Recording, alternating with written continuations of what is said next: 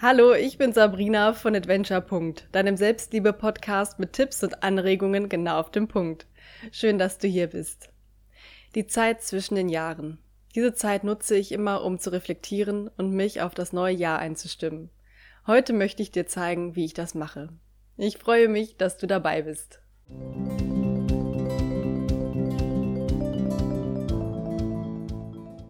Sitzt du bequem und hast ein Notizbuch in der Hand? Wenn nicht, schnapp dir eines und such dir ein gemütliches Plätzchen. Vielleicht machst du dir noch einen Tee, Kaffee oder Kakao.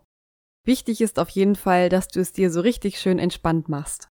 Denn ein Jahr zu reflektieren und einen Blick in das nächste zu werfen, dauert ein bisschen Zeit. Aber warum sich die Mühe lohnt, verrate ich dir in den nächsten Minuten. Wenn du jetzt gemütlich sitzt mit deinem Getränk, das Notizbuch vor dir aufgeschlagen, schreib dir mal alle zwölf Monate auf. Je nachdem, wie viel Platz auf einer Seite ist, kannst du auch jeweils einen Monat auf eine Seite schreiben. Wenn du das gemacht hast, überlege, was du in den jeweiligen Monaten erlebt hast. Fangen wir mit Januar an. Was hast du im Januar unternommen? Mit welchen Menschen hast du deine Zeit verbracht? Nimm deinen Kalender zu Hilfe, wenn du dich nicht mehr genau erinnerst. Versuche dich ganz genau an die unterschiedlichen Erlebnisse zu erinnern. Stell dir die Szenerie vor in ihren Farben, ihrer Stimmung, den Gerüchen. Wie hast du dich gefühlt? Gab es vielleicht auch Situationen, die dich herausgefordert haben? Wie bist du damit umgegangen? Wie fühlst du dich jetzt, wenn du dich an die Situation erinnerst? Hattest du sie vielleicht sogar schon vergessen? Versuche nicht zu werten. Fühle in dich hinein.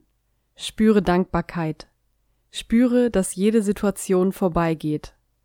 Fühle, dass du alles mit Gelassenheit schaffst. Spüre Dankbarkeit für all die Erlebnisse, die du im Januar erleben durftest. Danke den Menschen, die Teil deiner Erlebnisse waren. All deine Erlebnisse haben dich zu dem Menschen gemacht, der jetzt gerade in sein Notizbuch schreibt. All deine Erlebnisse gehören zu dir und sind wichtig für deinen Entwicklungsprozess. Betrachte jeden Monat ganz genau Fühle in den Monat hinein und schreib dir stichpunktartig die Highlights des Monats auf dein Papier. Was waren schöne Erlebnisse? Was habe ich gelernt? Mit wem habe ich meine Zeit geteilt? Pausiere gerne die Folge, bis du deinen Jahresrückblick beendet hast.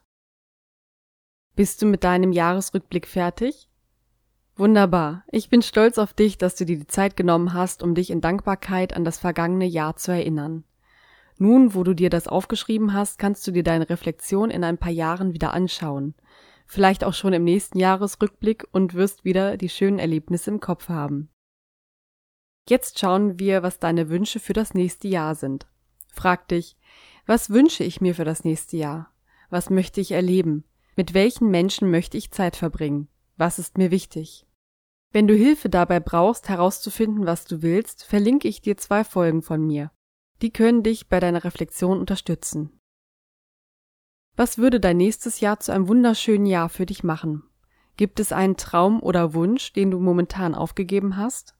Es ist nicht zu spät, ihn wieder aufzunehmen.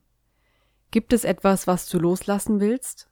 Es ist nie zu spät, etwas loszulassen, was dir nicht gut tut. Schreib dir deine Träume auf. Schreib dir auf, was du ändern willst oder du dir stärker in deinem Leben wünschst. Mach dir auch bewusst, wenn dir etwas genauso gefällt, wie es jetzt gerade ist und du es beibehalten möchtest. Diese Liste wird nun ein Wegweiser für das nächste Jahr. Du kannst sie immer mal wieder anschauen und auch anpassen. Vor allem kannst du dir deine Traumliste zum Ende des nächsten Jahres wieder hervorholen und schauen, wo du jetzt stehst und was du erreicht hast. Deine Liste ist eine tolle Motivation, um deine Wünsche umzusetzen und eine super Bestätigung, wenn du Ziele erreicht hast. Das Ende eines Jahres ist ein guter Anlass, aber auch mitten im Jahr oder an deinem Geburtstag kannst du deine Jahresreflexion machen. Auf jeden Fall empfehle ich dir, dir diese Jahresroutine anzugewöhnen. Ich mache das auch schon seit Jahren und es bestärkt mich sehr. Mir reicht es auch, das einmal im Jahr zu machen. Eine Jahresreflexion reicht meiner Meinung nach aus, um motiviert zu bleiben und lässt dich nicht zu sehr in die Vergangenheit oder Zukunft gehen.